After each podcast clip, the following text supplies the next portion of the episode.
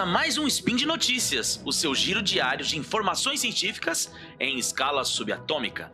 Meu nome é Marcos e hoje, dia 22 Electran do calendário Decatrian ou dia 15 de maio do calendário gregoriano, o assunto é cinema e política externa norte-americana na era da boa vizinhança. Falaremos sobre o uso do cinema como estratégia de aproximação dos Estados Unidos aos países do sul do continente e também sobre a recepção do filme O Grande Ditador de Charles Chaplin na América Latina.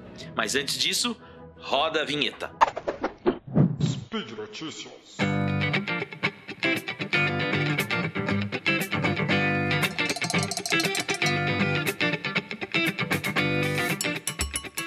Claquete! Após a crise de 1929, mas principalmente durante os anos de Franklin Delano Roosevelt como presidente dos Estados Unidos, o país tentou mudar sua imagem perante os vizinhos latino-americanos.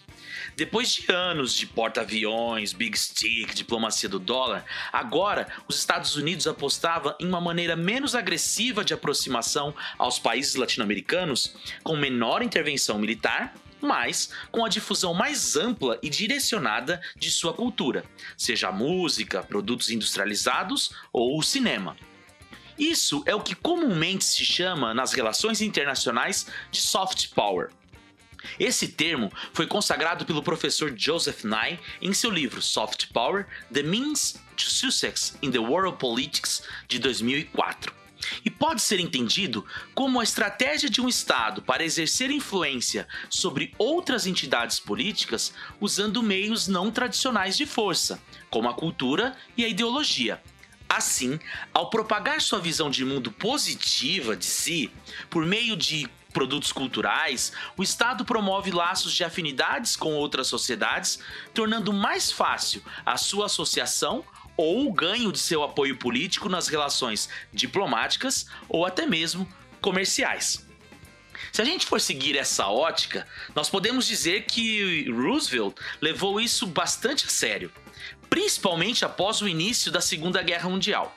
Muito antes de entrar no conflito, os Estados Unidos temiam que o nazismo pudesse angariar simpatias na região ao sul de suas fronteiras, causando um distúrbio na força, é, é quero dizer, um abalo em sua hegemonia no continente. Assim, reconhecendo a importância geopolítica do intercâmbio cultural, o então presidente dos Estados Unidos criou o Escritório de Coordenação de Assuntos Interamericanos em 1940, para combater a propaganda nazista na região usando filmes, notícias e publicidade.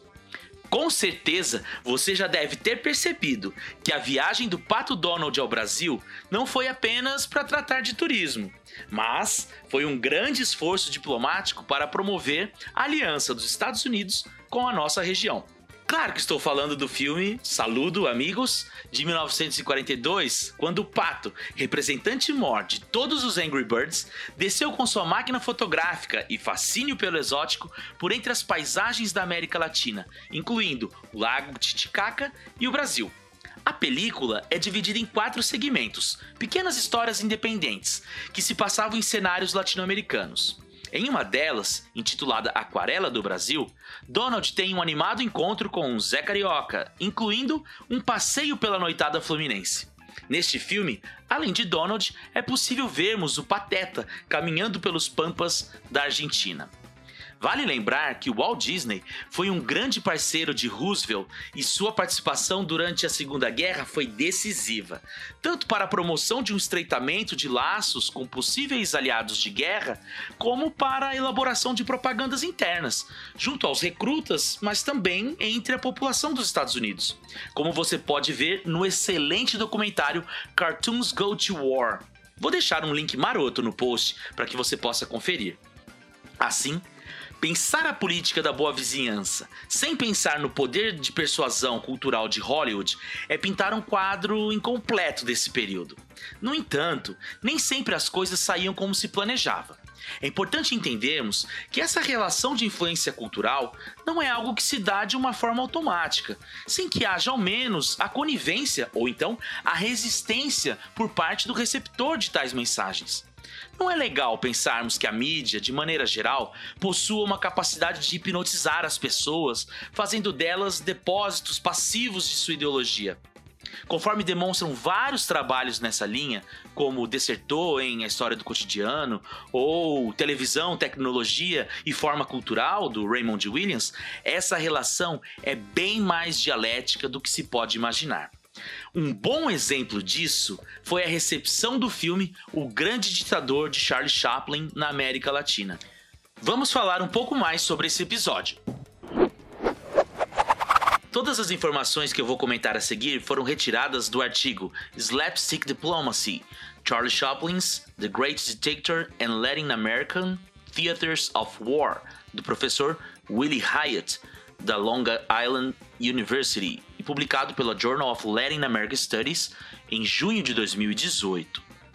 Apesar de bastante amado pelos intelectuais latino-americanos do período, por geralmente representar personagens vítimas do capitalismo, como o pobre e o desempregado, o filme de Charlie Chaplin, O Grande Ditador, lançado em 15 de outubro de 1940, dividiu as opiniões de sua audiência. Até mesmo dentro dos Estados Unidos isso aconteceu, uma vez que, para alguns de seus críticos, Chaplin traía sua audiência ao deixar de lado o papel do vagabundo, entre aspas, e entrar de cabeça no mundo da política. De fato, esse filme foi pensado para ser uma grande peça de divulgação e defesa da democracia contra os regimes tirânicos. O discurso que encerra o filme, conclamando os soldados a largarem as armas e falando da importância dos regimes democráticos, deixa isso bastante evidente. No entanto, logo após o seu lançamento, a repercussão do filme causou problemas para o governo dos Estados Unidos. Por conta disso, Roosevelt chamou Chaplin para uma visita à Casa Branca e o cumprimentou dizendo assim: Sente-se, Charles, sua película está nos dando muitos problemas na Argentina. Na verdade, o filme não apenas foi proibido na Argentina, como uma leva de manifestantes atravessou o Rio da Prata, indo até Montevidéu para protestar contra a exibição do filme no Uruguai. O mesmo se deu no Peru, com o embargo da película, fato que apenas seria revisto após a entrada do país andino na guerra ao lado dos Estados Unidos em 1942. No geral, os dois países, Argentina e Peru, tinham medo de que o filme gerasse algum tipo de insulto às grandes comunidades de imigrantes que habitavam seus territórios, fossem italianos, alemães ou japoneses. No Peru, os censores disseram que era preferível enfrentar a fúria dos parlamentares pró-Chaplin do que ter que ver ocorrer um conflito entre a polícia e a população contrária à obra. No Paraguai também se desenvolveu um episódio muito interessante.